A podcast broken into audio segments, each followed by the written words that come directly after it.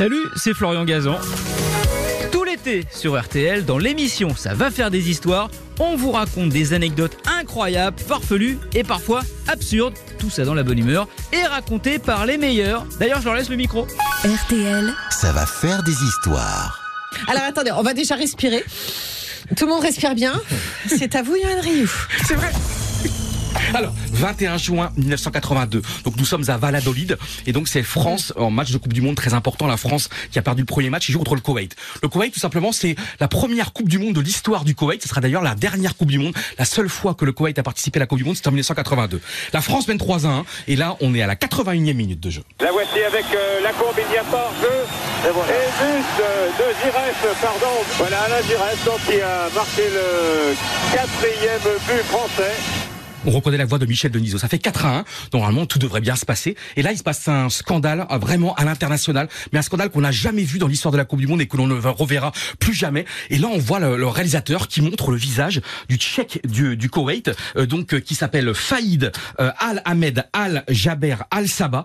Et là, il est dans la tribune et là, il pète les plombs, il fait des grands gestes et il dit tout simplement à ses joueurs sortez du terrain, sortez du terrain. Et là, on se dit ça va s'arrêter là, mais qu'est-ce qui nous fait ce, ce du Koweït? Et puis finalement, il descend tranquillement, les marches et il arrive au bord du terrain. Il arrive sur le terrain et là on se dit c'est pas possible. Un Tchèque du Koweït qui arrive sur le terrain et là tout simplement il parle aux joueurs. Il dit non mais c'est le but doit être absolument annulé. Le but n'est pas valable alors que le but était parfaitement valable. Alors oui il y a eu un coup de sifflet qu'on entend bien d'ailleurs. C'est un coup de sifflet d'un télé d'un spectateur et donc euh, il y a des certains joueurs du Koweït qui pensaient peut-être qu'il y avait hors jeu et qui se sont arrêtés de jouer. Mais évidemment tu ne dois jamais arrêter le match. Et là finalement l'incroyable un arbitre donc soviétique de l'URSS, Monsieur Stupar, bien finalement il est en conciliabule, il a peur, ça dure des minutes et des minutes, c'est interminable. Et qu'est-ce qu'il fait cet arbitre? Tout simplement, il revient sur sa décision et il annule le but. Donc là, évidemment, c'est un scandale, c'est un match de Coupe du Monde, hein, c'est pas un match de district, un tournoi de Pentecôte. Et là, finalement, qu'est-ce qui se passe? Et là, il y a Michel, euh, Michel Hidalgo, le sélectionneur français, qui est un mec d'une élégance absolument extraordinaire, un coach fantastique, un pédagogue.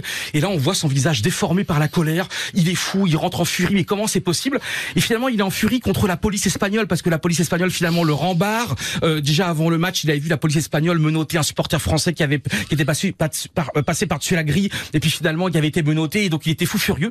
Et là, il se passe un imaginable, ça dure des minutes et des minutes. Qu'est-ce qui se passe? Michel Hidalgo, le visage tordu par la douleur et tout. Et puis finalement, le but est, est refusé et donc la France finalement mène toujours 3 à 1. Mais dans les minutes qui suivent, finalement, la France a marqué un quatrième but. Mais vous vous dites, est-ce que l'histoire va s'arrêter là? Non, puisque finalement c'est incroyable. Ce Tchèque, le Tchèque Faïd Al Ahmed Al Jaber Al Sabah, finalement va devenir un ami du football français.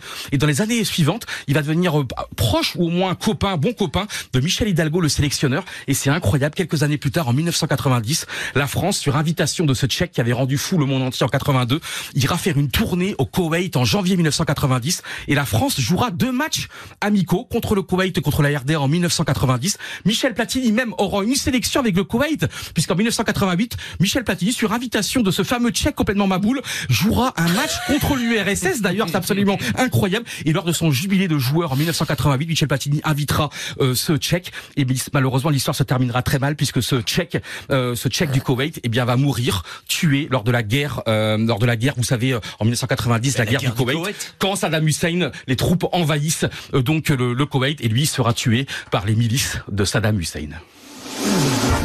Je mérite la victoire, bon sang. Ah, je vous avais dit hein, qu'il était compétiteur. Ah. Alors moi j'adore l'arbitre soviétique du RSS, hein, j'avoue que ça j'ai trouvé ça. Et puis alors le tchèque, vous pouvez me rappeler le nom du tchèque? Oui, le tchèque Faïd Al Ahmed Al Jaber Al Sabah. Ok, tchèque, allez give me five. Oui. Ok, tchèque.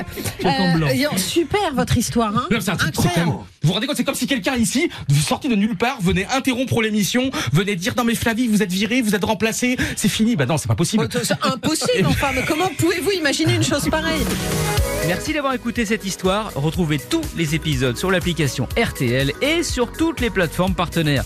N'hésitez pas à nous mettre plein d'étoiles et à vous abonner. À très vite. RTL. Ça va faire des histoires.